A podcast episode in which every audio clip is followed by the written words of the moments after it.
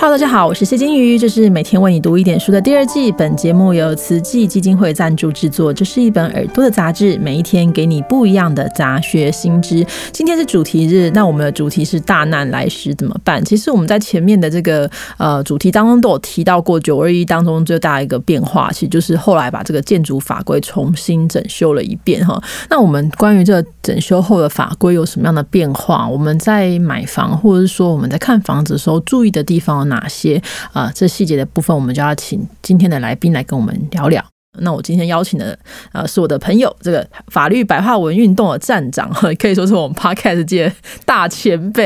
然后所以今天访问他，我有点毛毛的。那他当然也是一位职业律师啦，哈，那就是法客电台。大家有兴趣的话，那个三万打开法客电台就可以找得到杨贵志律师。Hello，贵志。Hello，青宇。那贵志，我想请问你，就是说我们这九二一之后，就大概整个公众跟政府是注意到哪些法规上的问题？因为九二一这种地震，它带来非常惨痛的教训嘛，非常多的房子在这件在这个地震中倒塌。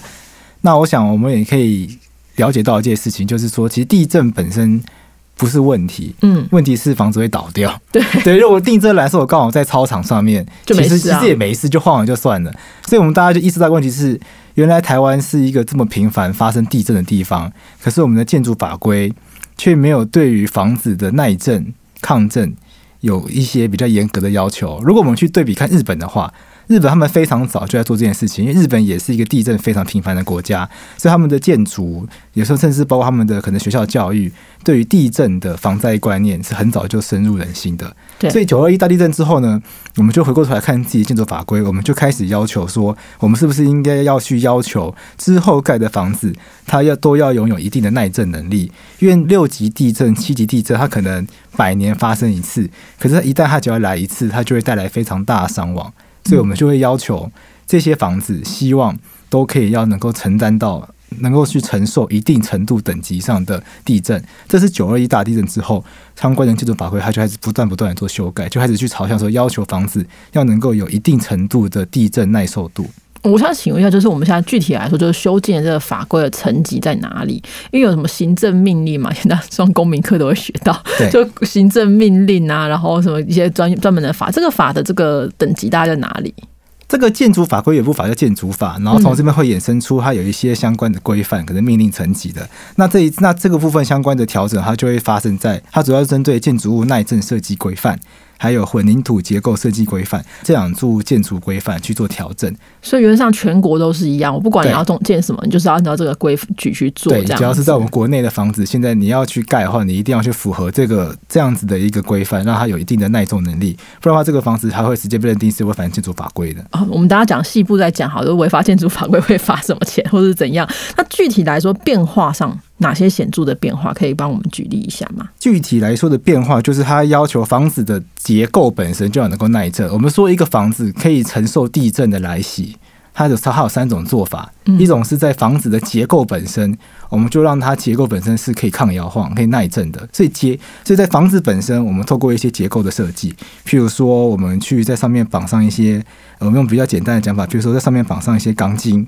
嗯或者是在结构上面做一些可能物理性上的设计，嗯，来去让房子本身是可以更能够承受摇晃的。啊、就是说有的有的是说你就抗震嘛，就是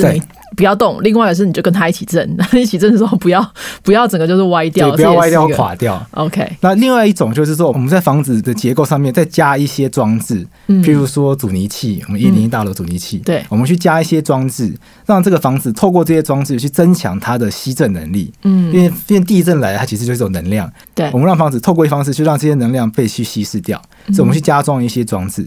第三种的话，则是在房子的地基这些下面加装一些抗震器，也就是说地震来的时候，因为这个房子是盖在一个抗震器上面，对所以它本身这个抗震器本身也可以协助去分担掉一些摇晃能量。那我们这个建筑法规修法呢，它是针对第一种，就是它是要求你房子至少在结构本身就要能够去达到一定程度的耐震效果。那至少要能够承受六级震度以上的地震。这也算合理，因为你家装的这些东西，其实随着科技的发展可能会有不同嘛。因为之前曾经也吵吵过什么那个避震的那个部分，是不是是哪一个哪一个呃公司盖的啊，或者哪个公司提供的，有什么样问题？其实因为你建筑，我相信建筑这种科技应该会日新月异，所以就是说我们建筑法规至少至少在结构的部分是有这个要求的。对，好，那贵志，我想请问就是说，因为我们是一般人嘛，就是我们大家在听众这边，大家你如果是建筑。相关的从业人员，我相信这些法条你也很清楚，你也不用听我们讲。但如果我们是一般人，假如我今天想买房子，因为大家知道台北或双北其实真的很多很多老房子都是在九二一之前盖的。对，那我们怎么去应用或理解这些法条呢？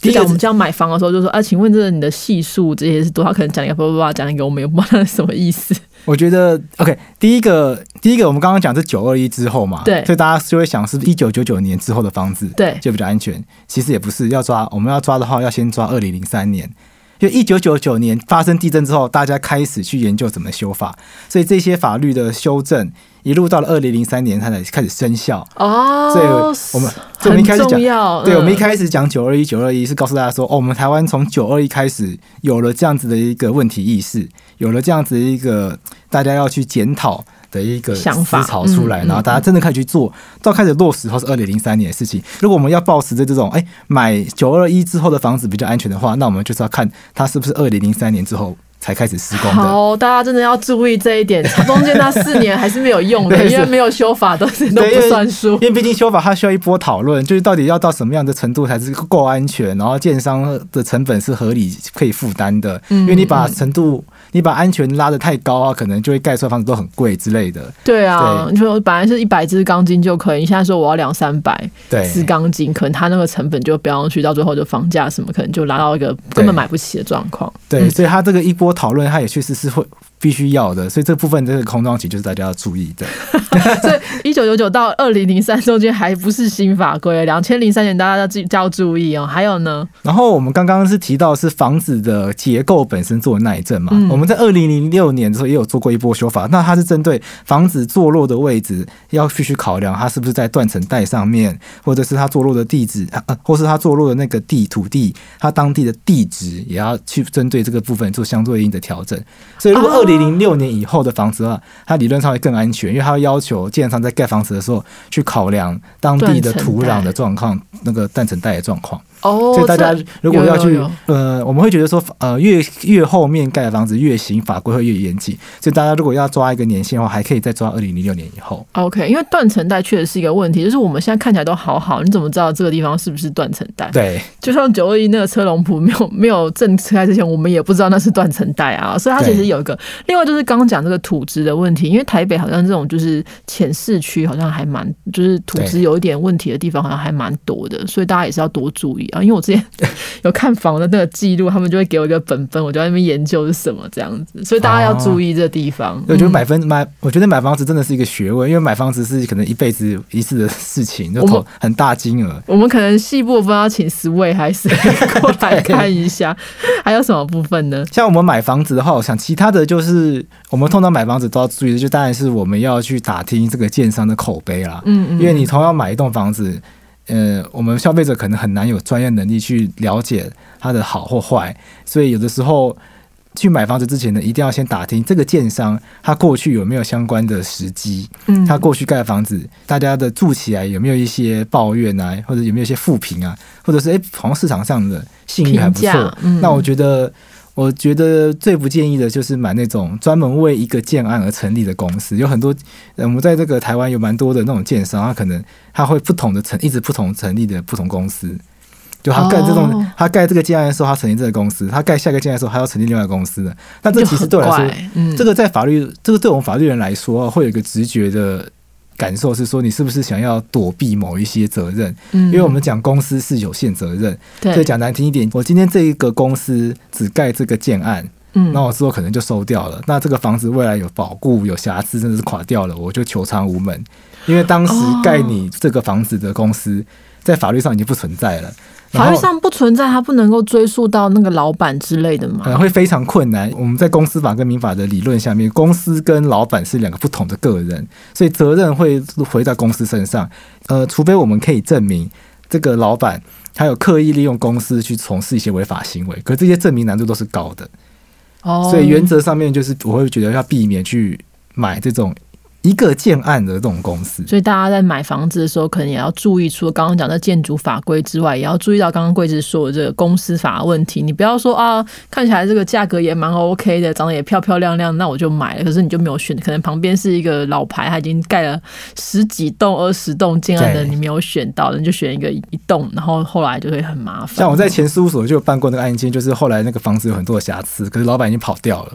然后那公司基本上只盖过他们那个建案，没有去盖其他的房子。哇，那真的太惨了。这期我们大概就大概知道说这个状况，就是这个老板就是为了盖这个建案去弄这个公司，他大概就是每一个建案都弄自己公司，那你根本找不到他。所以他就是捞完就跑的，对，捞完就跑。所以大家也是要多注意啦哈。那原则上我们其实就刚刚讲这个建筑法规部分，就是结构系数这边会是呃一个重点。就原则上我们，那我们政府应该有一些稽查的这些方法吧？就是如果既然我们规定了应该有稽查的方式，如果违反会怎样之类的有吗？像是这些房子，如果在建商在盖的时候，它是违反这些建筑法令，然后事后就确实造成危险的话，它就会这些建商跟建筑师他们就会有刑事责任。像台南维光大楼倒塌，对，到这些建筑师后来都被判重刑，因为他们是施工的过程跟品质还有规划都有违法的问题，嗯，所以就被认定有这个过失的问题，然后就被重判五年。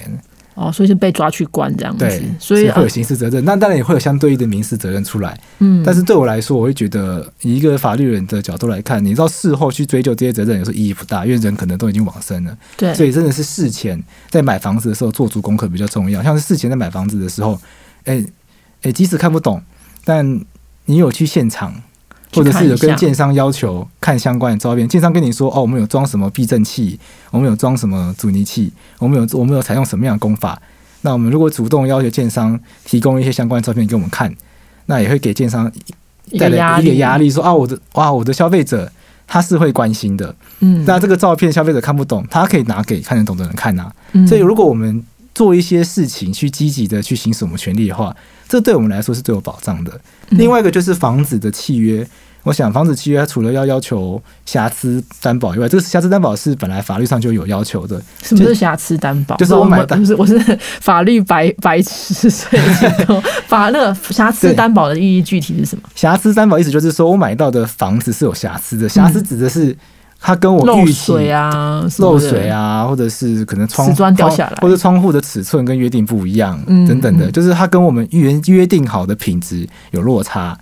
所以，当我们买到的东西，我们实际拿到房子的时候，发现，哎，本来约定应该要是一百分的，你只给我八十分，那这个少六十分，它就是瑕疵。嗯。那除了这个以外呢，有另外一种叫保固。嗯。保固意思是说，这房子你拿到的时候是没有瑕疵的。嗯。可是可能因为使用一段时间，发生了一些可能老化啊，或者一些其他我们一开始没想到状况，它有一些毁损状况，那这个建商他负责去把它维修回到原来状况。所以，如果我们在这个买房子的契约里面有这样子的一个保固条款的话，对我们的消费者。会是更有保障的。嗯，因为有可能这些，比如说油漆或什么，你在现场是没什么感觉，但是你跟我两两年之后，它就会会有变损啊什么的问题就会出来。所以大家在看房子的这个契约的部分，就是瑕疵的担保，这是一定会有在就是保固的部分。那保固的部分，目前我们消费者保护法是有要求说，在这种买预售屋的契约里面是有要求说，建商对于房子的结构体本身要保固十五年。哦，十五年还蛮久的，其实蛮久的。嗯嗯，对，所以即使合约里面没有写到的话，那我们也可以直接按照消费者保护法去使用这个定型化契约条款，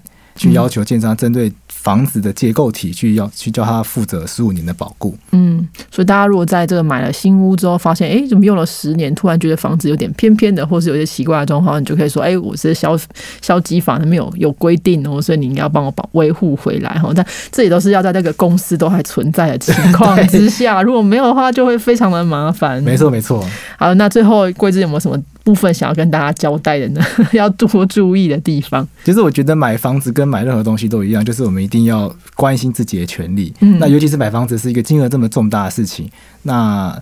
契约拿到手上契约，都看不懂的话，我建议大家还是要去寻找专业专业的管道。你如果觉得找律师咨询，呃，费用很贵的话，其实可以去法律辅助基金会，或者是到可能台湾其实有蛮多免费法律资源，是可以去咨询说，哎，这个条款它是什么意思？因为很多条款可能会跟你预想的有落差。哦，因为我记得读法律的这个契约的文件，其实跟我们一般哎，你每次都看得懂，其实是不一样的。对，我记得好像就是大家有些明代的这个服务处都会有之类的辅助的东西。当然啊，如果他们就是有有刚好遇到专门的人，就可以提供你这些。但如果没有的话，大家可以寻求专业的法律人士，就可以保障你的权益哈。好，那我们今天就谢谢桂智，谢谢金鱼。